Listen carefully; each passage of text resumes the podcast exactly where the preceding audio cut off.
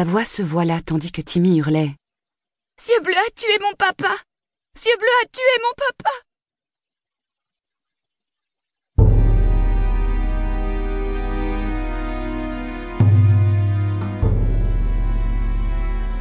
Chapitre 1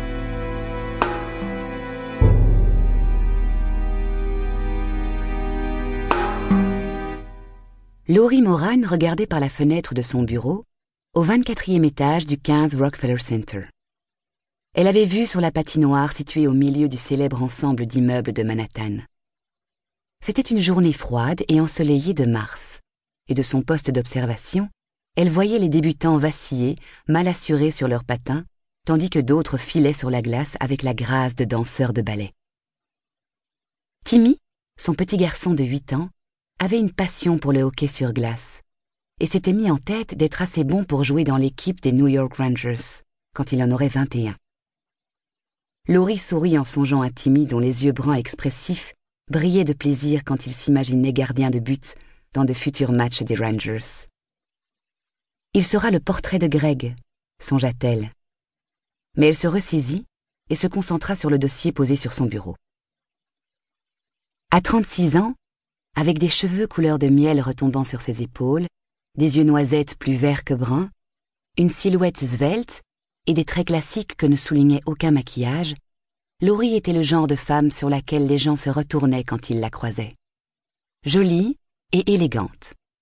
C'était la description qui lui convenait le mieux. Productrice attachée au studio Fisher Blake, plusieurs fois primée, Laurie était sur le point de lancer une nouvelle série pour le câble, une idée qu'elle avait déjà en tête avant la mort de Greg. Elle l'avait ensuite mise de côté, jugeant que les gens pourraient l'accuser de l'avoir conçue à la suite du meurtre jamais élucidé de son mari. Il s'agissait de faire la reconstitution de crimes non résolus, mais au lieu d'utiliser les acteurs, de réunir des amis et des parents des victimes afin d'entendre de leur bouche leur version des faits. Dans la mesure du possible, le véritable théâtre du crime servirait de décor. Une tentative risquée, avec un grand potentiel de réussite, mais des complications en perspective. Elle sortait d'une réunion avec son patron, Brett Young, qui lui avait rappelé qu'elle avait juré de ne plus jamais toucher à des émissions de télé-réalité. Les deux dernières ont été des échecs commerciaux, Laurie, avait-il dit. Nous ne pouvons nous permettre d'en essuyer un autre. Puis il avait ajouté sur un ton qui en disait long. Ni vous non plus. Maintenant, en finissant le café qu'elle avait rapporté de la réunion, elle passait en revue les arguments qu'elle avait utilisés pour le convaincre. Brett, avant que vous me rappeliez une fois de plus que vous en avez marre des émissions de télé-réalité, je vous promets que celle-ci sera différente. Nous l'appellerons Suspicion. La deuxième page du dossier que je vous ai remis contient une longue liste d'affaires criminelles qui n'ont jamais été élucidées, et d'autres soi-disant résolues, alors qu'il est possible que le vrai coupable ne soit pas celui qui a été envoyé en prison. Laurie contempla son bureau, une vision qui renforça sa détermination à ne pas le quitter.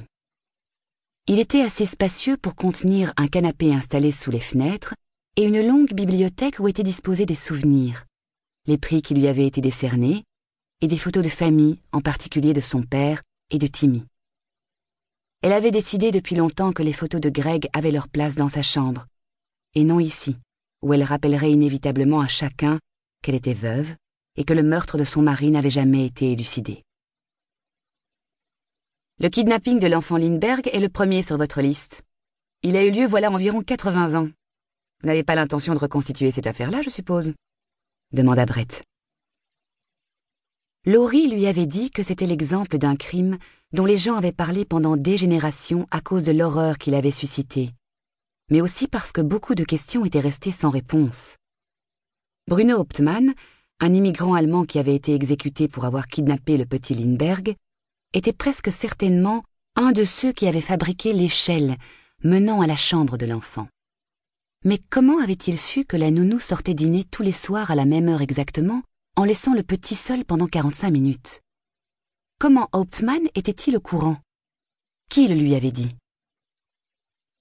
Puis, elle lui avait parlé du meurtre mystérieux d'une des deux filles jumelles du sénateur Charles H. Percy. Il avait été commis au début de sa première campagne pour les élections sénatoriales de 1966.